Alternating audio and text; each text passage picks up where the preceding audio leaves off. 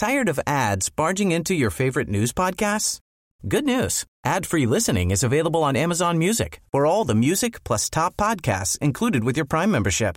Stay up to date on everything newsworthy by downloading the Amazon Music app for free or go to amazon.com slash news ad free. That's amazon.com slash news ad free to catch up on the latest episodes without the ads. Oh, hi. Uh, my name is Hola, Leonard Susskind. soy Leonard Susskind And I send my y best mando regards un to saludo cordial Break a los amigos de Coffee Break.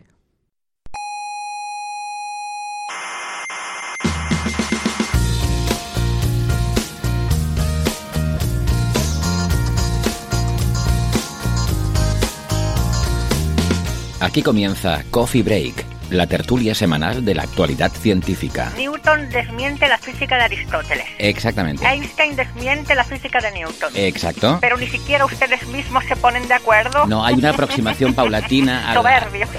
Científicos soberbios.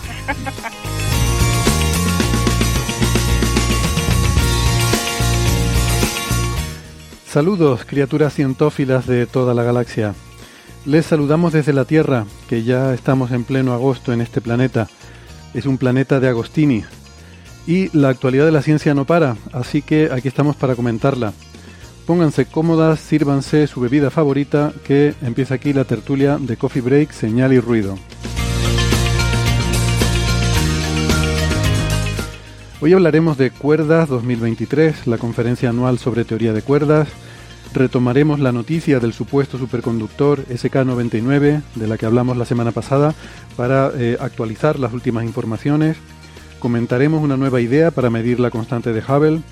Y eh, vamos a ver si podemos decirles algo sobre el nuevo anuncio que va a haber, pues nada, dentro de un ratito, eh, del experimento Muon G-2 de Fermilab y esto será durante nuestra grabación, así que mm, bueno, veremos si les podemos contar algo y si no, eh, ya saben, la próxima semana, mm, ya de forma más reposada y, con tiempo de leer bien las cosas, eh, ya les traeríamos más detalles.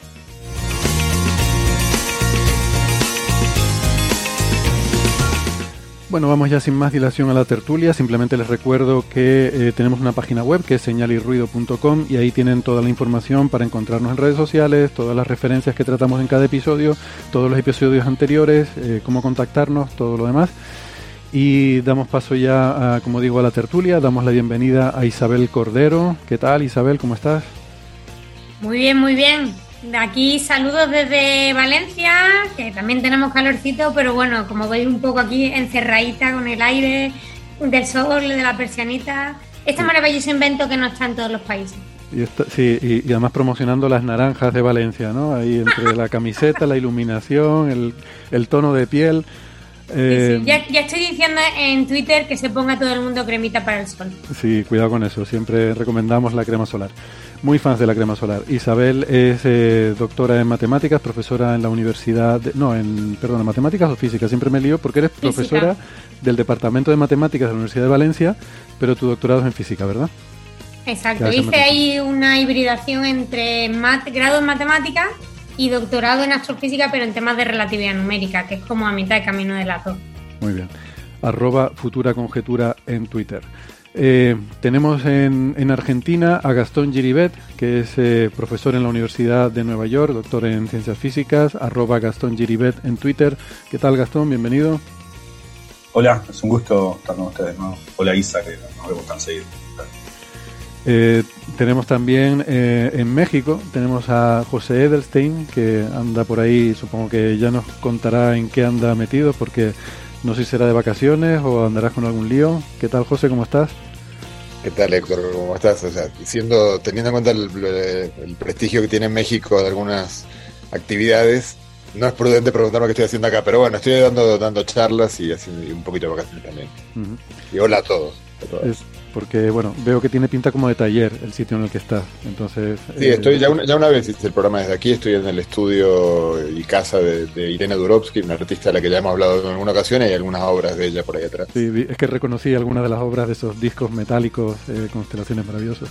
Bueno, José es profesor en la Universidad de Santiago de Compostela, doctor en ciencias físicas, arroba José Edelstein en Twitter. Y en Málaga tenemos a Francis Villatoro, que es profesor en la Universidad de Málaga, es físico informático, doctor en matemáticas, arroba emulenews en Twitter. Hola Francis, ¿qué tal? Pues muy bien, aquí estamos en Málaga, hoy día caluroso, no demasiado, habrá 30 grados ahora más o menos en la calle. Humedad, hay bastante humedad, con lo que si pasea más de media hora acaba sudando. Pero por lo demás, se está muy bien en la calle y por supuesto aquí delante de vosotros disfrutando del programa. Perfecto. Pues nada, eso. Eh, bienvenidos, bienvenida Isa. Eh, gracias por acompañarnos hoy. Y eh, bueno, eh, como habíamos dicho y como eh, quizás adelanta la portada del episodio de hoy, pues vamos a hablar de teoría de cuerdas eh, con la excusa de, de esa conferencia que eh, organiza anualmente el Instituto Perimeter de, de Waterloo, Canadá, y que, que además es un instituto, Isa, que tú conoces, que has estado por allí recientemente, ¿verdad? Sí, bueno, tardé dos años. Creo que Gastón quería decir algo. No, no, que digo que la, la, con- la conferencia no la, no la organiza el perímetro. La, la- la conferencia se organiza en diferentes países una vez por año y esta vez le tocó al perímetro. Pero eh, en diferentes lugares, el año, no sé. hace Va rotando. En Viena, eh, en diferentes lugares. Pues nada, eso te preguntaba eh, Isa por tu experiencia, ¿no? Que creo que has estado por allí. Sí, bueno, eh, tardé dos años en poder ir porque en 2019 me dieron una beca que tiene un nombre súper bonito que se llama Simon Semineter del Perimeter, que se destina a mujeres que hacen investigación en temas de física o matemáticas. Perdona, Eh, eh, lo, tengo, lo tengo que decir, que es una beca en honor de una científica muy eminente, ¿no? Eminente. muy eminente. Bueno, No, no, a mí me encanta. Además, es muy poco. Bueno, vamos a ver. Creo que es poco conocida a nivel de grado para lo que ha hecho en física y en matemáticas. Creo que aquí los físicos y las físicas no ganan a los matemáticos y matemáticas porque hablan más de ella durante el grado. Eh, pero es, es impresionante cuando te pones a ver lo que ha hecho en matemáticas y que nunca te hayan dicho su nombre, ¿no? Entonces, bueno, eso lo, conoz- lo conocí a posteriori. Eh, pedí esta beca en 2019, me, me la dieron, se la dieron a una francesa, a una mexicana, a una estadounidense y a mí. Y cuando digo nacionalidad, puede que mezcle nacionalidad suya o nacionalidad del sitio donde trabaja, porque, bueno, esto es un poco difícil a veces de rastrear. Eh, y lo que pasa es que en 2020 llegó la pandemia y, y no me pude ir. 2021 todavía era un poco complicado. En 2022 me dijeron que incluso podía retrasarlo más, pero si no, no se podía venir conmigo mi estudiante, porque es una beca increíble. Cuando digo increíble es que me fui yo dos meses y medio, mi pareja se vino conmigo un mes y medio, mi estudiante se vino conmigo dos meses y medio y nos pagaron alojamiento, viajes, dietas. Bueno, y las instalaciones, José dirá más, pero bueno, son impresionantes, eh, tanto a nivel de comunicación, o sea, en ese momento eh, abrieron una plaza solo dedicada a comunicación científica mientras estaba allí. Y bueno, eh, como le decía Héctor, eh, hay café y té gratis todo el día, que eso se agradece. Y sobre todo, también me impresiona mucho que hay casi más lugares de reunión que despachos. O sea, tú vas allí a trabajar, pero a trabajar y a hablar, ¿no? La cafetería está abierta todo el día. Eh, yo hablé mucho con, con estudiantes de máster que estaban por allí. Tienen un programa de máster internacional. Había un español que conocía, pero también había gente de otros países. Y, y bueno, pues cada semana había una conferencia impresionante de, de temas muy chulos y tenías un laguito así delante. No sé, José, en qué despacho te pusieron, pero yo tenía las vistas al laguito muy, muy chulo. No, yo aunque, aunque parezca eh, increíble, pero no he ido. O sea que no, no, no conozco el perímetro, no, no, no he ido un poco, bueno, en- concretamente ahora para lo que vamos a hablar, y, y quizás metiéndome en un tema que, que hablaremos después, pensaba ir a esta conferencia y hubo una particularidad de cómo se convocó a la posibilidad de participar en ella que me pareció in- in- insólitamente poco amigable.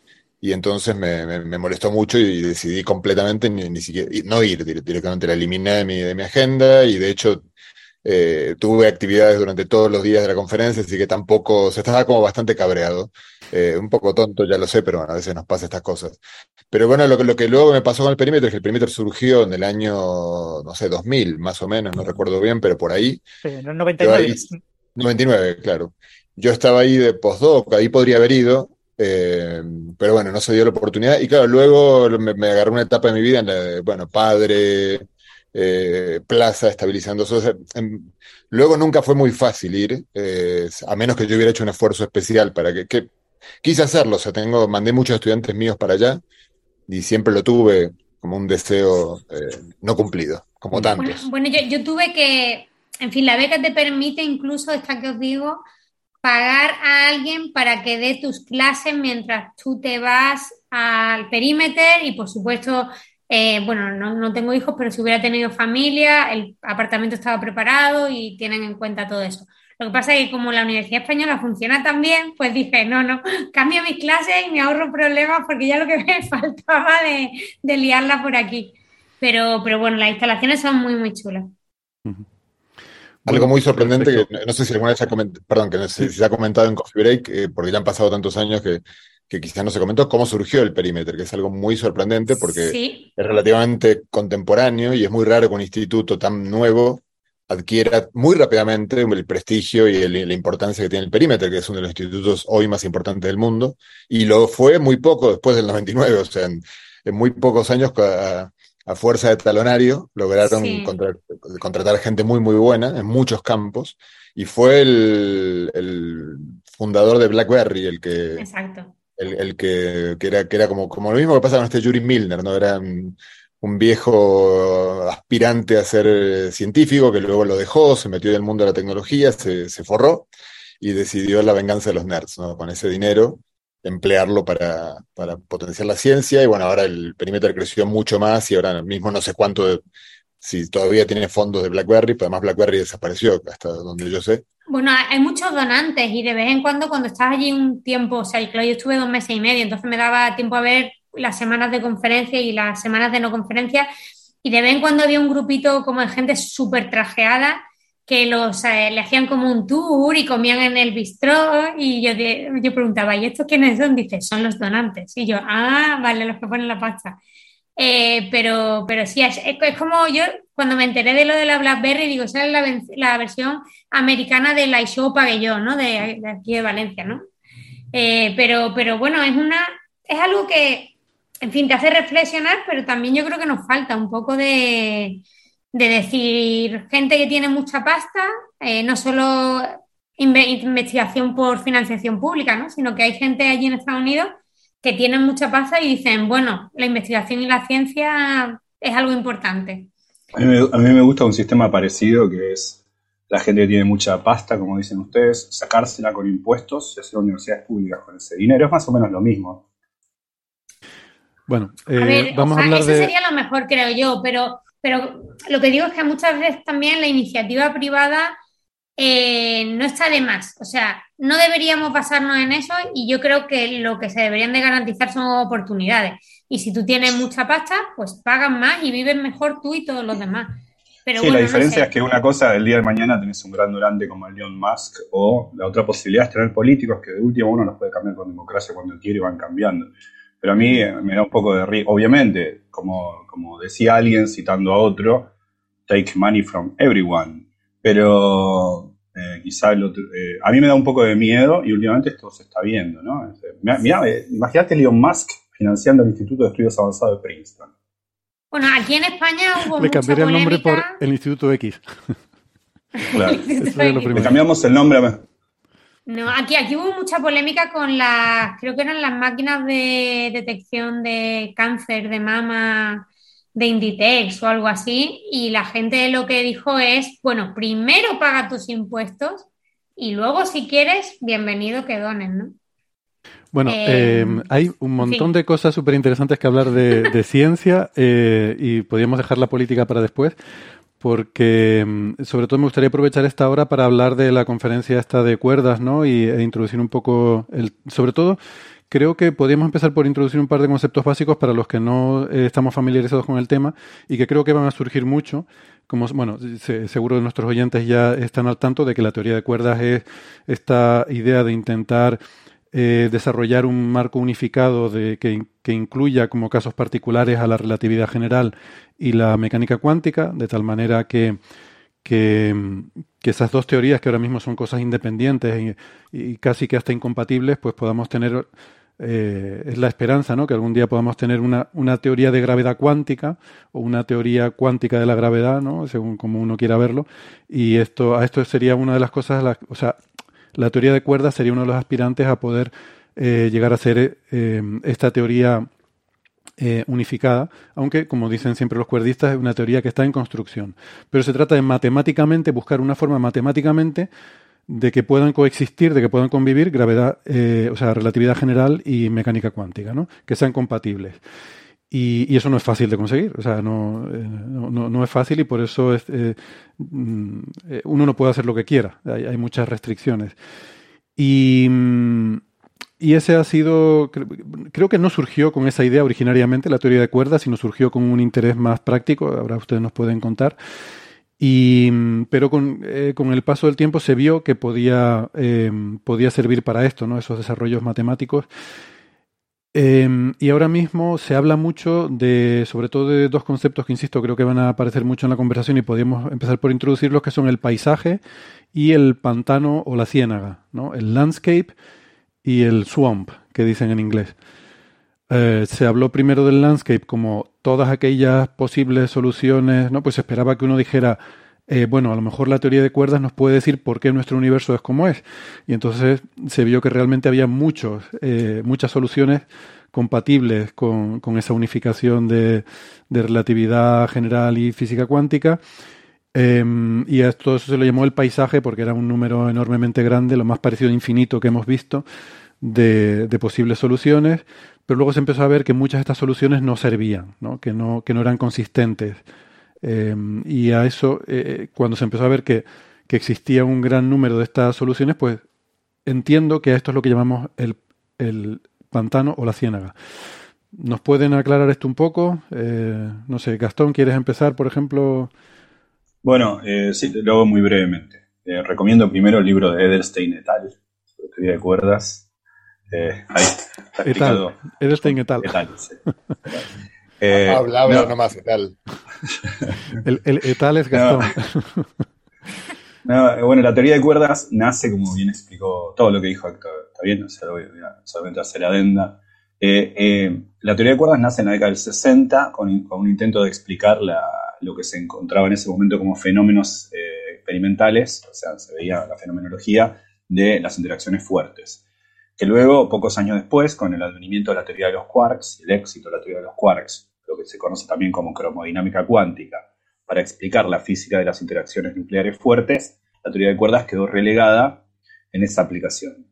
Eh, quedó en un cajón durante mucho tiempo, mucha gente siguió trabajando en ella, pero una, igual mucha gente, pero una minoría del quehacer científico de altas energías en la década del 70, entre ellos Saskin, quien introdujo el programa hoy. Eh, mucha gente quedó, quedó como latente, pero recién a principios de la década del 80 hubo otros partícipes. ¿eh? estoy eh, no estoy mencionando a otra gente, pero para hacerlo, para hacerlo más breve, digo, Neve, muchos, muchos otros físicos. Y en la década del 80, con el trabajo de, varios de estos pioneros, pero también en particular de Green y, Schwartz, eh, Michael Green, el de, no Brian Green, Michael Green, como verde, profesor Verde, como le decimos con algunos amigos, eh, que compartimos con José. El profesor Verde y Schwartz es negro. Verde y negro se dieron cuenta de, de que, bueno, la teoría de cuerdas. Eh, primero que. ¿no?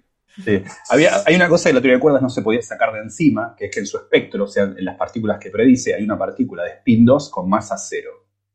Y con cierta invariancia, al menos eh, de gauge a, a orden linealizado que luego cuando uno la, la revista un poco del piolín se da cuenta que satisface las ecuaciones de Einstein. Entonces, la teoría de cuerdas está prediciendo, o mejor dicho, postdiciendo la teoría de la relatividad general de Einstein. Es una teoría cuántica de la gravedad porque encima no da los infinitos que un ingenuo intento por cuantizar la teoría de la relatividad nos dan. Entonces, eso fue un primer éxito. Y de hecho, eh, Green y Schwartz mostraron algo que se llama la cancelación de la anomalía, que es, eh, es algo que muestra la consistencia matemática interna de la teoría de una manera muy, muy sorprendente, cancelaciones que, que uno no esperaría pero que estuvieran ahí. Y encima Green no solamente la, presentó, en realidad Schwartz y luego Green, como una, como una teoría cuántica de la gravedad, sino como una teoría, eh, eh, o sea, eso fueron Schwartz y Scherk, me, me, corrige acá José, pero eh, fue Green el que la presentó como una teoría unificada, una teoría del todo, que un seminario en Cambridge con ese título, si no me equivoco. Esto fue en los 80, o sea, José quizás ya era físico, pero yo todavía no. Un chiste. Eh, ya dije, él es el guapo, yo soy el joven. Entonces, eh, para distinguirnos, digo. Entonces, volviendo. Eh, bueno, en los 90 la teoría tuvo otros impulsos muy importantes que se conocen como la segunda revolución en la teoría de cuerdas de la mano de Witten, sobre todo. Hubo varios resultados en realidad.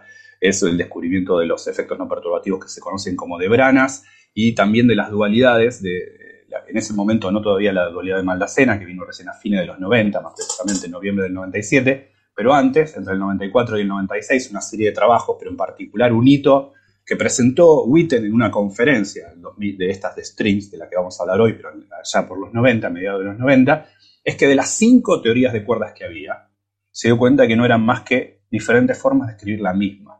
Eso fue alucinante, porque ¿qué si no unicidad el hecho de ser única le va a pedir a uno, le va a pedir uno a la teoría que está buscando, que la explicación de todo lo que ocurre en el universo, ¿no? Desde las partículas fundamentales a la gravedad, y luego si escribe la gravedad no resuelve las ecuaciones, el cruce del Rubicón, el amor y la Revolución Francesa. Todo el universo saldría de una única teoría.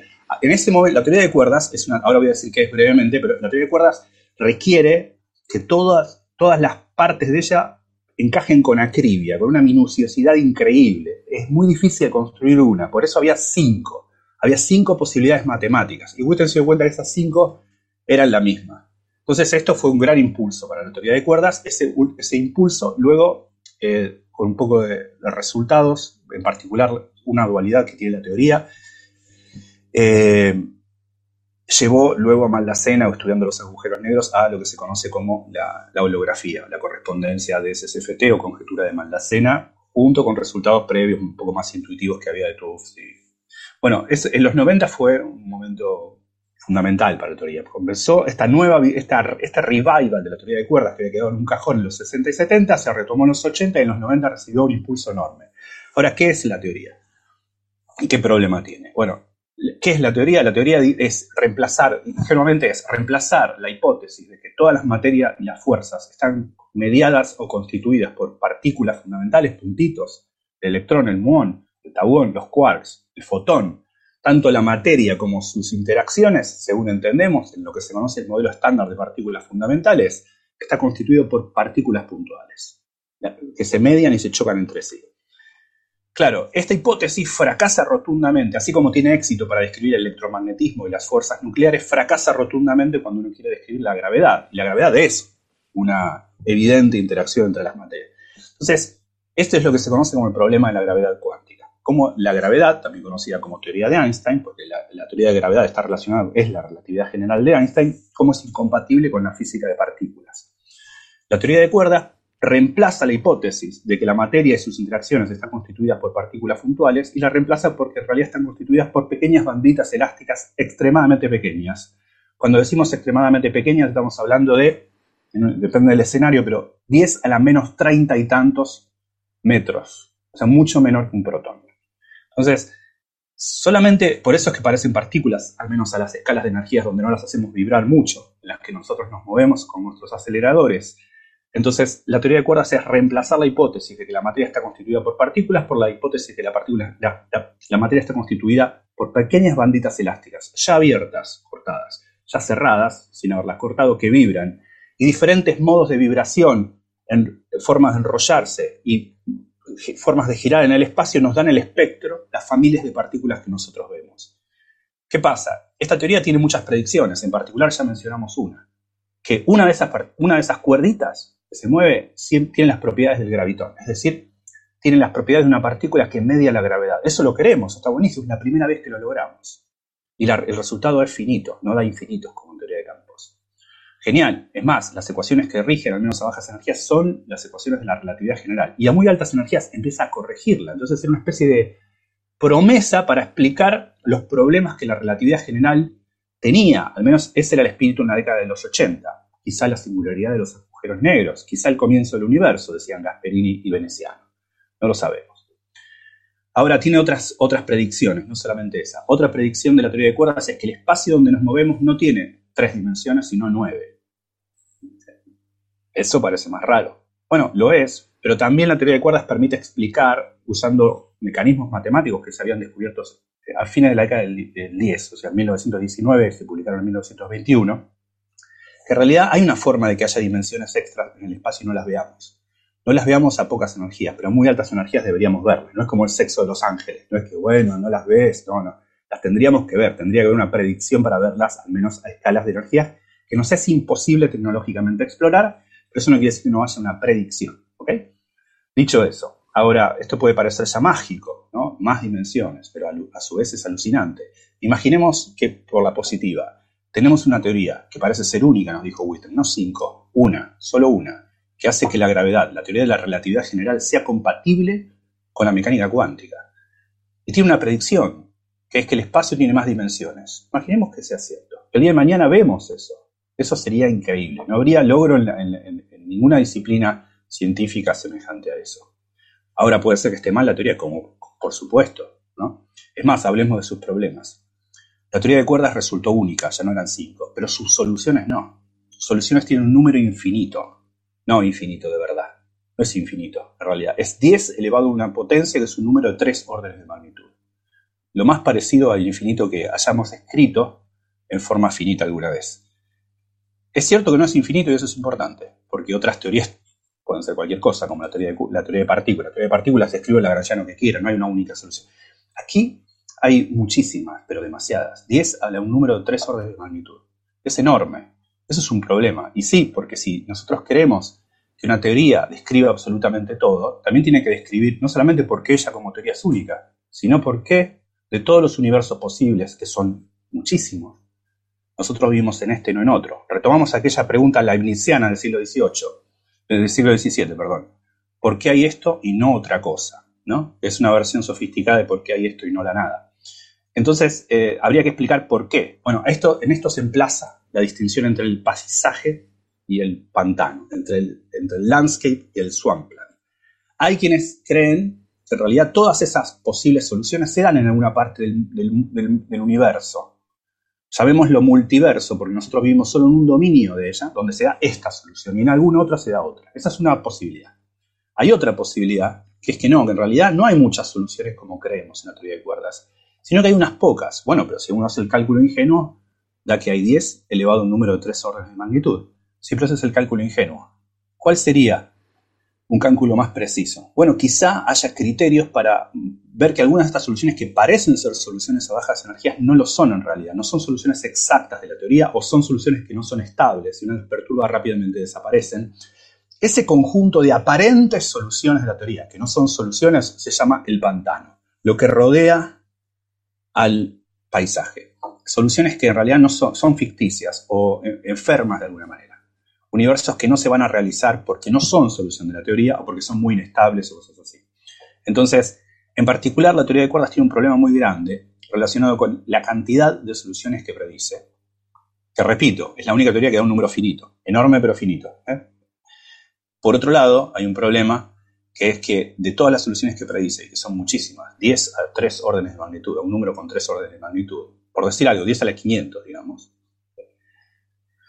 Eh, el problema es que es muy difícil encontrar entre una de ellas una que, que prediga un universo en expansión acelerada. Y nosotros vivimos en uno de esos. Ese es el problema candente más importante de la teoría de cuerdas hoy en día, al que muchos están dedicando, en particular BAFA, y muchas de las charlas de la conferencia Strings 2003 tuvieron que ver con eso, con universos que se expanden aceleradamente. La charla de Witten tiene que ver con eso, la charla de Strominger tiene que ver con eso, y la charla de Bafa fue sobre el pantano. es un poco el resumen. Déjame, déjame decir una cosa sobre eso último que has comentado, me parece muy interesante remarcar porque creo que eh, mucha gente puede pensar que cuando algo es prácticamente infinito, pues que ahí tiene que haber de todo, porque para eso es casi infinito. Y he tenido a veces discusiones en otros contextos con la gente sobre eso y sobre nuestro, nuestro concepto intuitivo del infinito. Em, no, el hecho de que algo pueda ser infinito no quiere decir que tenga que contenerlo todo. Y eh, un ejemplo trivial que siempre pongo es el conjunto de los números pares. El conjunto de los números pares es infinito. Hay infinitos números pares. Sin embargo, por más que te empeñes, nunca vas a encontrar el número 5. ¿Vale? No está ahí. Entonces, es muy mm, llamativo eso que acaba de decir Gastón, de que por una parte la teoría de cuerdas nos da el problema de que nos da casi infinitas soluciones, es un desastre, pero luego por otra parte es que resulta que la solución que buscamos parece que no está ahí. La solución Exacto. que buscamos que Exacto. Si, uno, si, uno quiere, si uno quiere distinguir un o físico... sea, tiene, tiene los dos problemas contrarios. Son, son, son como que se oponen, ¿no? Por una parte son demasiadas soluciones, pero por otra parte la que queremos no la encontramos ahí.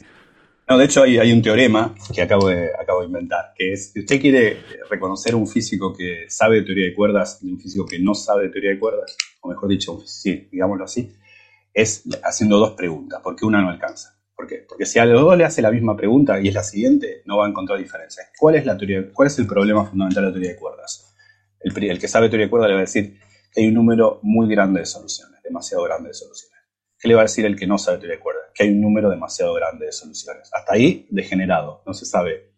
Ahora, la segunda pregunta es, ¿y ese qué problema tiene? Bueno, que entre todas esas tenemos que explicar por qué nosotros vivimos en una muy peculiar. Es que de hecho, tan peculiar que ni siquiera entre todos 10 a las 500 soluciones no encontramos casi ninguna. El casi me lo reservo.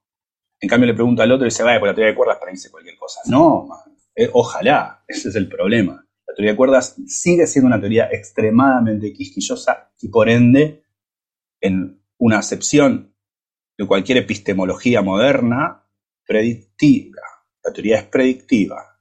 Después podemos hablar de todas las definiciones de predictibilidad que hay. Ahora, eh, lo que sí es cierto es que no puedes encontrar cualquier cosa. De hecho, es muy difícil encontrar entre todas esas enormes cantidades y variedades de soluciones una que describa un universo como en el que nosotros vivimos. De hecho, no es difícil encontrar universos donde la, la, sustancia se mantiene satisface ecuaciones parecidas a las nuestras, un poco epicíclicas esas soluciones, pero existen. Ahora, lo que es muy difícil de explicar es por qué el universo se expande aceleradamente, por qué la energía oscura es positiva. Eso es muy difícil de encontrar, incluso en un conjunto tan amplio. ¿eh? O sea que está bien la, el énfasis que Héctor le puso a ese aspecto. La teoría de cuerdas no permite encontrar cualquier cosa, ojalá fuera así. Es muy, muy quisquillosa, a pesar de que predice un número enorme de soluciones. Esa, esto, este universo que se expande aceleradamente, es muy difícil que lo explique, al menos en la versión ingenua que conocemos de ella hoy. Y Gastón, una, una pregunta desde la ignorancia, porque yo el tema de cuerdas lo conozco, pero de manera, vamos a decir, divulgativa casi. Eh, el, encontrar esas soluciones es un problema técnico del número de soluciones que hay o un problema técnico de cuando imponen muchas restricciones saber si hay solución o no a las ecuaciones? Eh, es muy, muy interesante la pregunta. Mira, eh, hay, varias, hay, varias, hay varias, varias dificultades en encontrar esa solución. Primero que hay muchos teoremas que te dicen que no hay. Que no hay ninguna, ya está, es un teorema demostrado. No.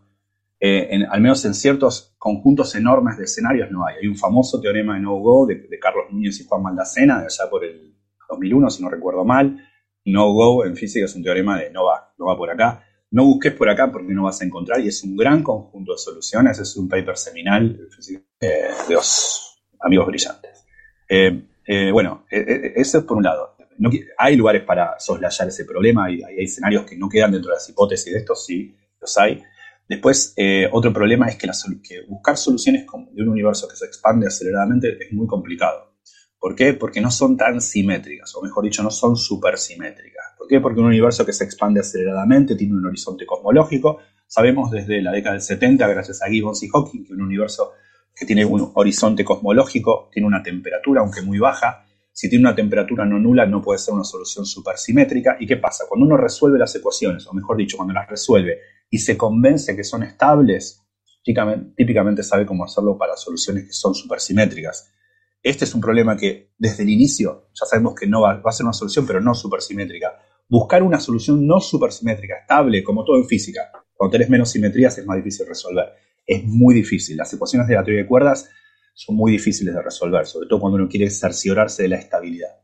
Ese es otro problema. Pero, Pero las soluciones de las que hablas son siempre intentos de soluciones analíticas o hay soluciones sí, numéricas? Sí. Bueno, hay de todo, hay de todo, hay de todo. Como te digo, este, este, este trabajo seminal de, de, de, Maldacena y Núñez, que fue recobrado recientemente gracias al ímpetu que le dio al tema de vueltas BAFA, eh, son, son papers de 2001. O sea, estamos hablando de más de 20 años donde la gente trató absolutamente todo. Eh, pero hay soluciones analíticas, soluciones numéricas, teoremas de no-go analíticos, eh, hay conjeturas de, para el gusto que uno quiera, eh, hay chequeos de consistencia de conjeturas, hay refutaciones de conjeturas, versiones refinadas de las conjeturas anteriores, mm. hay de todo. Bueno, y de, eh, de, esta conferencia, entonces yo creo que hemos puesto ya un poco el, el marco de, de, de, lo que es la teoría de cuerdas. Eh, ¿Cuáles son, dirán ustedes, no sé, los resultados más relevantes que se han presentado, puestos así a nivel divulgativo? Por supuesto, esta conferencia es muy técnica y se habla de un montón de cosas técnicas y habrá problemas y debates y peleas de gente sobre cosas que, que al común de los mortales, eh, incluso a gente pues más o menos friki como podemos ser nosotros, eh, pues a lo mejor no nos interesará tanto, ¿no? Pero de lo que define el estado del arte, ¿qué destacarían ustedes? Francis, por ejemplo, creo que querías comentar. No, quizás antes de empezar por la parte técnica, eh, eh, siempre en las String Conference hay una charla para el público general de divulgación y este año la ha impartido Juan Maldacena, una charla sobre holografía. Empieza como muy light, muy light, hablando de una geometría, ¿Por qué hablando no, de cosas muy ¿por qué no invitaron a Crash a hablar sobre holografía? y bueno, es una Hubiese sido, charla eso para- sido cortita. para público general, ¿no? Entonces está muy bien y yo la recomiendo a todos los oyentes interesados. El, publicaremos por el YouTube el enlace y en el en el en la web de señalesruido.com. la, la charla de Maldacena está muy bien, es muy básica, eso sí, está en inglés, pero bueno. No hablo de sombras y esas cosas, ¿no? De- casi, casi. bueno. Y después eh, del tema de las charlas técnicas. Las charlas técnicas este año, eh, bueno, no han sido muchas, han sido relativamente pocas. Eh, ha habido cuatro charlas de challenge, de como de plantear eh, personas que no trabajan en teoría de cuerdas, que hablen de cómo ven ciertas áreas de la ciencia y la matemática y de la física y la matemática aplicables a, a la, en un futuro a una posible gravedad cuántica. Son cuatro charlas de challenge y el resto son charlas técnicas. De las cuatro charlas de, Challenge Talk, la que más me ha gustado es la de Preskill, eh, John Preskill, que ahora se dedica a temas de ordenadores cuánticos y que nos habla un poco del tema de un tema que ahora está poniéndose muy de actualidad, ¿no? El tema de, de tratar de interpretar la estructura cuántica íntima del espacio-tiempo como eh, formada por una serie de objetos cuánticos que computan. Hay computación cuántica por parte de lo que sea la estructura íntima de la, lo que diga la gravitación cuántica que es el espacio-tiempo. Y entonces, eh, ahora se está poniendo de moda el tema de los algoritmos de corrección de errores. Que los algoritmos de corrección de errores son claves en ordenadores cuánticos porque ahora mismo los ordenadores cuánticos tienen una cantidad de ruido terrible y entonces la única manera de computar una cosa de verdad durante en un ordenador cuántico el gran problema es que no podemos hacer tantas operaciones como nos guste. Si tú tienes 127 qubits, puedes hacer ahora mismo del orden de 1000, 1500 operaciones. 1500 operaciones no es nada. ¿Vale? O sea, eh, con 127 qubits podríamos hacer cosas muy interesantes si pudiéramos hacer millones de operaciones. Y eso se podrá lograr con los algoritmos de corrección de errores. Y ellos se están aplicando al tema de gravitación cuántica para entender el problema de la información cuántica, eh, los agujeros negros, el, problema de, del Big Bang. eh, hay mucho trabajo en esa línea. Otra charla que ha estado muy interesante, sobre todo por quien la da, es la charla de Edward Frenkel. Edward Frenkel es el famoso, ¿no? De la música de los números primos, ha hablado mucho de, es un gran divulgador de la matemática y tiene una manera maravillosa de divulgar. Es, es una charla técnica, pero eh, con un estilo que te encanta verla, aunque no te enteres de los detalles, porque claro, rápidamente empieza hablando de Feynman, de, de cómo Feynman veía eh, el tema de la, de la eh, gravitación cuántica y va- tira de ahí para conectarlo con eh, la conjetura, con la correspondencia de Lagrange. La correspondencia de Lagrange es una idea parecida a la dualidad en teoría de cuerdas, que trata de crear una especie de dualidad entre la teoría de números, el análisis, la geometría, la topología. Es un conjunto de conjeturas y teoremas que nadie entiende muy bien por qué están conectados, que aparentemente están conectados entre sí, y algunos de esos resultados han, han surgido de ideas de físicos de teoría de cuerdas. Con lo que hay una conexión. ¿no, Francis? ¿No le, ¿No le, dieron un, premio, no sé si a Bell o algo así? Me suena haberlo hablado en Coffee Break del programa de Langland. Eh, sí, es posible, sí, sí, a Langland es posible que sí, sí. Me suena que le dedicamos... Hoy en día es un motor, hay miles de matemáticos trabajando en, en esa línea, ¿no? porque es un campo muy amplio, ¿vale? Nadie sabe lo que es, ¿vale? Nadie sabe, es como la teoría de cuerdas. Nadie sabe realmente definir en detalle qué es la teoría de cuerdas y qué es cuerda y qué no es cuerdas, ¿no? Y nadie sabe lo que es programa de Langlands y qué no es programa de Langlands. Son como una red de dualidades entre objetos matemáticos y, y entonces la charla de, de Frenkel es una charla mm, en la que rápidamente se, se, se, va a cosas muy técnicas y realmente te, te pierdes un poquito porque ya pierdes el, el rollo de qué es lo que quería decir pero lo cuenta con una, de una manera que te encanta eh, verlo, ¿no? Y después hay dos charlas que son más light para el público de Coffee Break, una sobre neutrinos, el fondo cósmico de neutrinos, el estado actual de la búsqueda del fondo cósmico de neutrinos, ahí no hay nada de cuerdas, y, y la otra charla es, esa charla de, de neutrinos eh, es de Dimono, Dimopoulos, y después hay otra charla sobre aplicaciones de la teoría de cuerdas al campo de la materia condensada y materiales topológicos. Lo que pasa es que no me ha gustado demasiado. Es de, de un tal Wen, Xiao, Wan Gen, y por su estilo, por la manera en la que habla y cómo ha ordenado la charla, me ha gustado menos. Es un campo súper interesante, ¿no? Las posibles aplicaciones del formalismo matemático y las ideas físicas de la teoría de cuerdas en problemas reales, en problemas experimentales reales, en materiales reales, en cómo entender puntos cuánticos, puntos críticos cuánticos, que hoy en día nadie entiende, ¿no? Y, y en los que aparece que la tecnología de la teoría cuántica de campos no es suficiente. Pero no sabemos cómo resolver ese problema y se ha propuesto el uso de la, de la teoría de cuerdas y ciertas herramientas, la holografía, eh, se ha propuesto eh, analogías con agujeros negros y con eh, espacios ADS, ¿no? Anti eh, para entender ciertos estados electrónicos en ciertos materiales. Lo que pasa es que ya os digo, esta charla en concreto a mí no me ha acabado de convencer porque bueno, yo me he leído libros sobre el tema y cosas así, y creo que no ha estado bien enfocada. Pero lo mismo es que yo he perdido eh, dónde quería llegar, pero no, no me ha quedado muy clara. Y esas son las cuatro charlas de Challenge, que la verdad es que estaban muy bien, y para los más eh, aguerridos e irreductibles de nuestros oyentes, que tengan ganas de pelearse con cosas complicadas, eh, pueden estar muy bien disfrutar de esas charlas, ¿no? Sobre todo la, la de Frenkel y la de Preskill, que por cierto, Preskill empieza la charla cantando la Maldacena. ¿Os acordáis la canción esta de la Macarena? Que en 1998 en Stream le cantaron a, a Juan Martín, le cantaron la canción de la Macarena poniendo la Maldacena, pues con una letra especial, pues eh, Preskir empieza a escucharla cantando esa canción. Qué bueno. Bien, bien. Claro, eran 25 años de esa conferencia.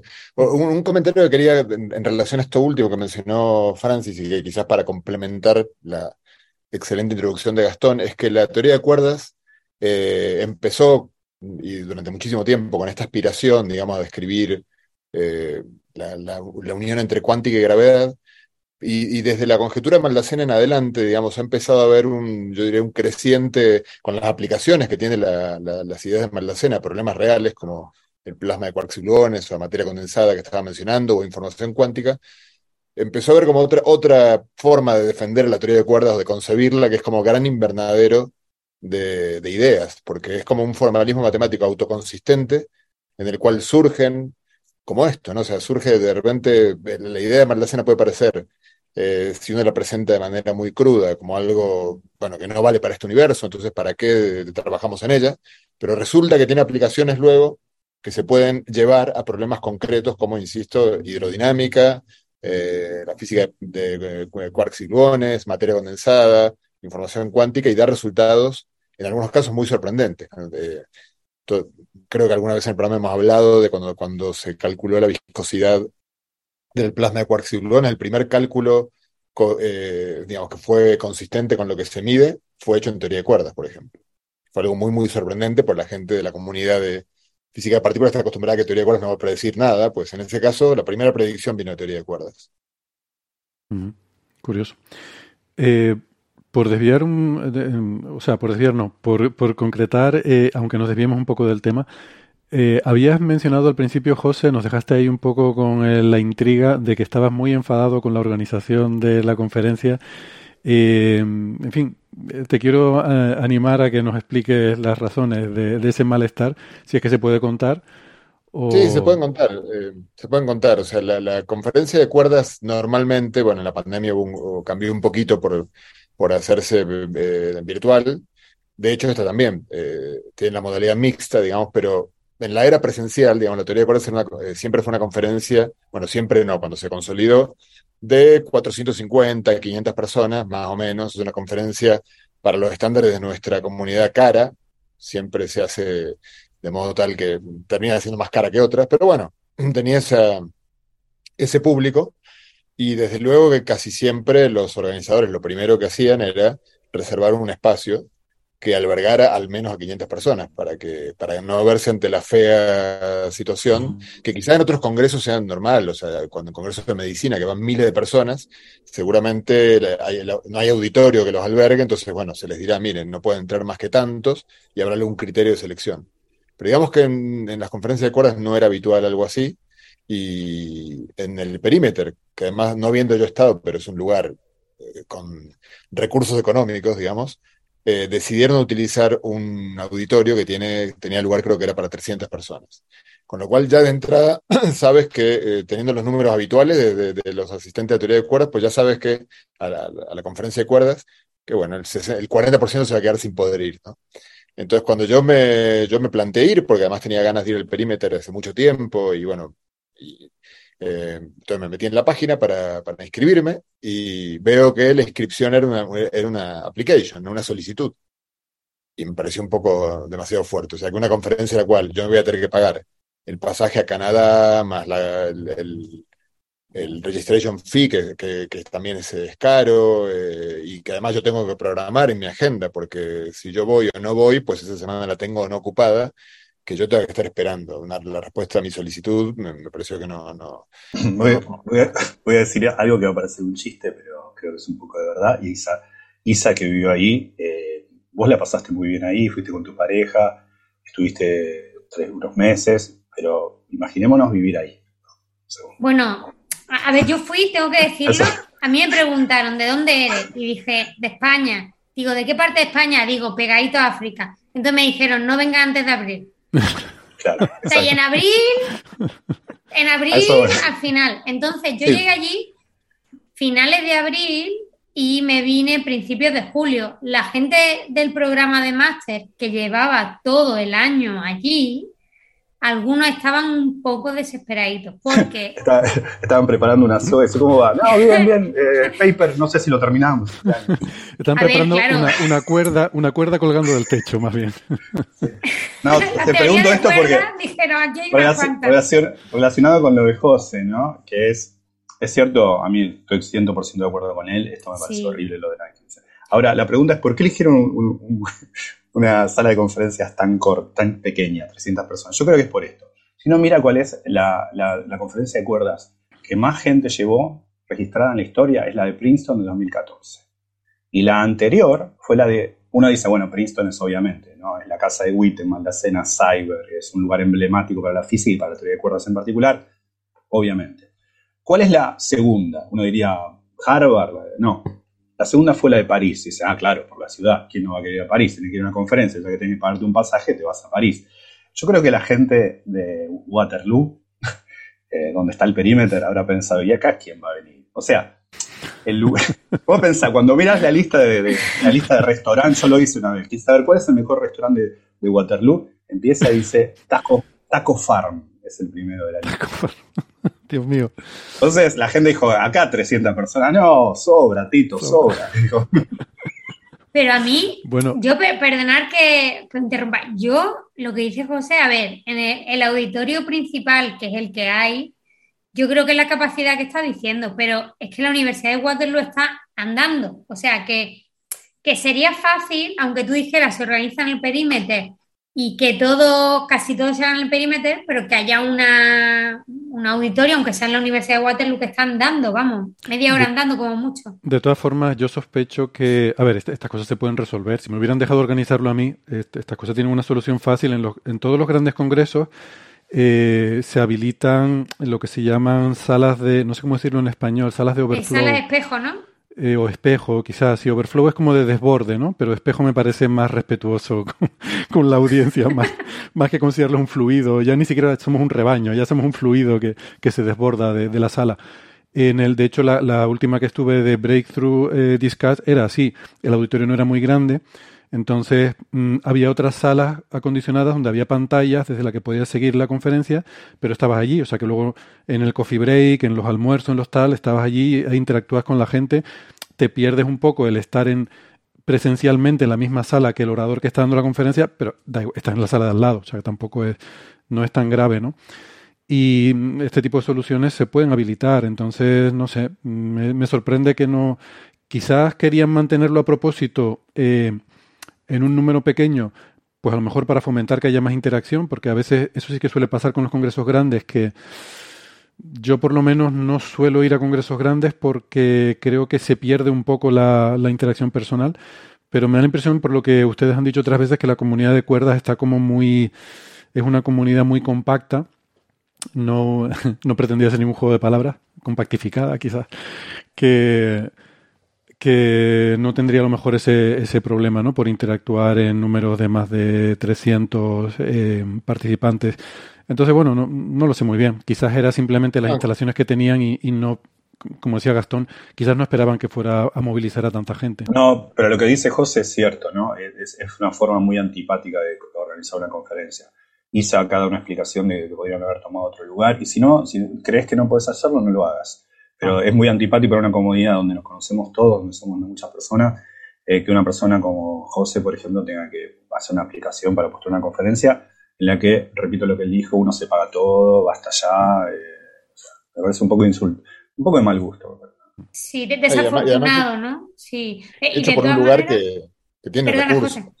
No digo hecho por un lugar que tiene recursos, no es eh, uno lo podría comprender si uno si fuera un lugar muy muy remoto, sin recursos y que bueno, que están haciendo un gran esfuerzo por organizar la conferencia, pero no es el caso, entonces eh, es muy muy difícil de entender. Y, y, y, per- y perdón, ahora te dijo Isa, eh, esto se suma a algo que, que también está latente en, la- en las conferencias de cuerdas, siempre que todos creo que sentimos en algún momento, por lo menos eh, todos los que no somos de algunas instituciones de Estados Unidos, y es que es una conferencia con un tufillo elitista, ¿no? Que, que esto lo, digamos, uno puede mm, eh, no estar seguro si el tufillo elitista está en la nariz de uno o es realmente, o está allí, pero claro, cuando en una conferencia, en un lugar de los más importantes del mundo, en teoría de cuerdas, te dicen, eh, eh, como, como se dice, el- admisión, eh, nos reservamos el derecho de admisión, eh, pues entonces dice, hombre, el tufillo me parece que no estaba en mi nariz, que, que hay algo, hay algo ahí afuera, ¿no? A mí no me Bueno, gustó. Eh, ustedes no se imaginan lo que es ir con José a ir a comer y entrar a un restaurante y ponerse al derecho de admisión. Dice, no, no, vámonos a otro sitio. Es, es un- realmente es, un- es terrible. Oye, yo, y- yo lo que os quería preguntar, bueno, no sé si la información, pero este tipo de cosas también, eh, vamos a decir, cuando el organizador local conoce a la comunidad, aunque seas organizador local en un sitio, una tradición, lo que quieras, pero conoces a la comunidad, intentas organizar este tipo de cosas, ¿no? O sea, no sé si aquí el organizador o el equipo de organización local tuvo posibilidad de hacer algo o no. Eh, yo estando allí, por ejemplo, se discutió en alguna reunión de, de- de grupo de, de gravedad en el que yo estaba eh, el tema, por ejemplo, de los visados de personas que no eran europeas y americanas. O sea, que había, había cositas que se intentaban tener en cuenta. Por eso no sé si la organización local ahí pudo hacer algo o no. Yo supongo que el consuelo o la autoexcusa que se dieron es que, bueno, como es mixto, y entonces, bueno, pues eh, en realidad si uno se mete en la página de cuerda y cuenta el número de participantes, es enorme, porque está apuntado todo el mundo, porque, bueno, a- anotarte desde cualquier lugar del mundo lo podías hacer y podías verlo por videoconferencia, pero, pero bueno, eh, digamos que no sé, eh, no, no sé, a mí no, no me pareció, por lo menos desde luego no me pareció que me invitaba, me invitara a ir allá. Eh, yo ni siquiera me anoté para la, para la parte virtual. Bueno, eh, eh, hacemos constar la protesta entonces de, de, Coffee Break. Esperamos que lo tengan en cuenta para futuras ediciones de, de la conferencia. ¿Puedo, hacer un agregado solamente por el, ¿Sí? muy breve del contenido? Para, ya que no, no vamos es, eso, eso iba a decir, que si retomábamos el contenido, sí, efectivamente. Ah, ok, perdón. No, porque varios, varios, varias charlas de ahí aparecen las charlas. Eh, eh, yo sé que Francis leyó, vio muchas de esas más que yo, así que no, no voy a hablar. Yo vi, me enfoqué en algunas, pero varias de esas eh, salieron el paper a los pocos días o incluso antes. Por ejemplo, la de Witten salió el paper unos días después, que esa es la, la, que a mí más me gustó y que al menos es la que leí con más detalle. Después la de Strominger está basada en un paper que escribió con Kotler no hace mucho tiempo. Y después la de Ashok eh, sobre la, las correcciones logarítmicas de la, la, entropía de los agujeros negros, bueno, algunos agujeros negros. Eh, salió también después un, un, artículo que escribió él con Choudhury y Anpan eh, hace poco. Eh, así que esos están en Archives, si alguien quiere, si algún físico que se dedique a altas energías quiere leerlos, si no, no lo intente, porque son papers muy técnicos, pero para saber de qué va, al menos el de Strominger y el de Ashok Sen se entienden con el abstract. El de Witten hay que leer la introducción. Eh, Witten es un tipo que escribe aparte muy, muy bien. Es un tema técnico, pero muy relevante porque tiene que ver con esto del universo en expansión acelerada, en el espacio de Sitter en realidad es algo mucho más general que de Cita, pero es el ejemplo que, en el que se enfoca en el paper. Eh, están, están los papers en Archives, puede ir.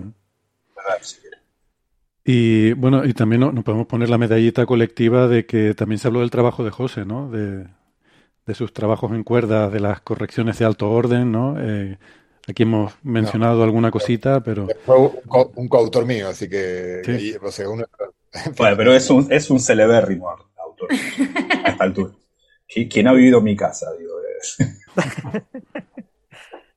no, a mí me gustó verlo citado, ¿no? O sea, porque había una lista enorme de nombres y, y, el segundo nombre era el de José, el tercero era de Maldacena y el cuarto era el, el autor de la conferencia, el que estaba bueno, presentando, ¿no? Y dijo los tres primeros nombres y después claro. ya no dijo el resto.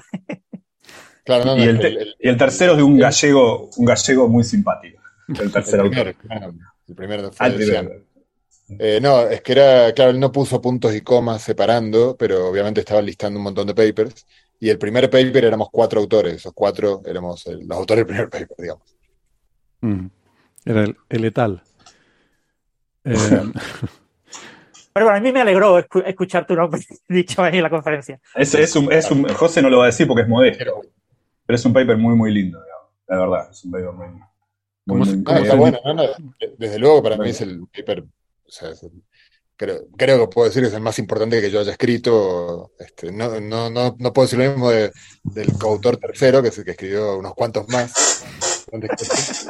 Pero para mí sí que lo es. O sea, es un trabajo. Justamente otro día podemos comentar que, eh, de hecho, mi relación con la teoría de cuerdas yo creo que cambió a partir de, de, de ese trabajo, porque es un trabajo en el que, en, muy apretada síntesis, lo que mostramos es que si la relatividad general eh, no es la última palabra y tiene algún tipo de corrección, eh, hay, hay cosas que fuerzan a la teoría de cuerdas a ser la solución a ese problema. Eh, de hecho, está medio dentro del espíritu, si se quiere, esto del pantano y el, y el, eh, paisaje, porque de alguna manera te muestra que si partes de la, la relatividad general como tu dato y te mueves de ella, te obliga prácticamente a que tengas que estar en el paisaje y no en el pantano. Y no es un teorema, si fuera un teorema, pues eh, ahí sí que estaría todavía más agrandado, pero, pero es un, eh, un trabajo con un montón de argumentos, bastante, algunos más sólidos, otros más light, pero todos en la misma dirección. Y bueno, sí, yo estoy muy. Pues una, nota, una nota de color. Yo en esa época, cuando José escribió este paper con Maldacena, eso habrá sido unos 10 años atrás, grosso modo, yo venía trabajando con José y Gomberov en estos temas y Gian Camaño también. Veníamos los cuatro escribiendo artículos sobre y en un momento teníamos, yo estaba dando una charla, de, una charla en Bruselas sobre, nuestro, sobre nuestros papers y empiezo con la referencia Camaño, Ederstein, Shiribet Gomberov. La segunda era Camaño, Ederstein, Shiribet Gomberov. Y la tercera era Camaño, Ederstein, Maldacena, Shiribet. Y bueno, y dije, en este momento fue cuando José decidió tomarse la vida en serio. Dejó de trabajar conmigo, conmigo y con Andy, se fue a trabajar con Maldacena y Shiribet y creo que hizo muy bien. bien, bien. Pues nada, me lo, me lo apunto entonces y, y, comentamos ese paper en, en un episodio futuro. Supongo que es, es divulgable o, o es súper técnico de esto que no se entiende nada. No, no, no, digo, la, la idea se puede divulgar, se puede, sí, sí, o sea, yo, yo de hecho lo, lo he contado en charlas de- para todo público, obviamente lo que uno cuenta es una parte muy pequeña del, del trabajo, pero sí, Claro, sí, claro. se puede contar. Bien, pues me lo apunto entonces para un, un episodio futuro y, y sacamos el tema. Eh, bien, pues nada, llegados a este punto, eh, nosotros vamos a hacer nuestra pausita habitual. Creo que tenemos que despedir a Gastón, eh, ¿verdad? Que tienes ahora que ir a, a esa, a esa charla. Además se le ve, eh, en fin, con su chaqueta bien, bien elegante. Está, está claro que se va a algún sitio importante ahora. Bueno, la camiseta ahí debajo, vale, pero... No tanto. es lo más cercano a la, a la, a la elegancia que puedo llegar. Sí, la- Es la etiqueta científica, ¿no? Claro, la chaqueta es cuando se sabe que un científico eh, va ahora a alguna conferencia. Y ahora sí, ahora sí, mira, con anteojos más serio. Exacto, con las gafas y la chaqueta, anteojos que dice él. Bueno, pues lo dicho, hacemos una pausita, nos despedimos de los amigos que nos escuchan por la radio y pueden seguirnos, recuerden, el resto del episodio en la cara B, en el, el siguiente fichero donde vamos a hablar de otros temas. Venga, hasta luego. Chao, chao. Chao. Hasta luego. Luego.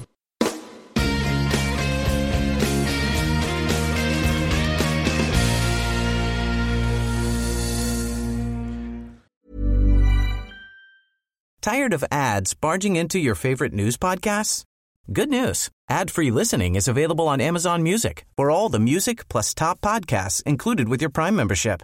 Stay up to date on everything newsworthy by downloading the Amazon Music app for free or go to amazon.com slash news ad free. That's amazon.com slash news ad free to catch up on the latest episodes without the ads.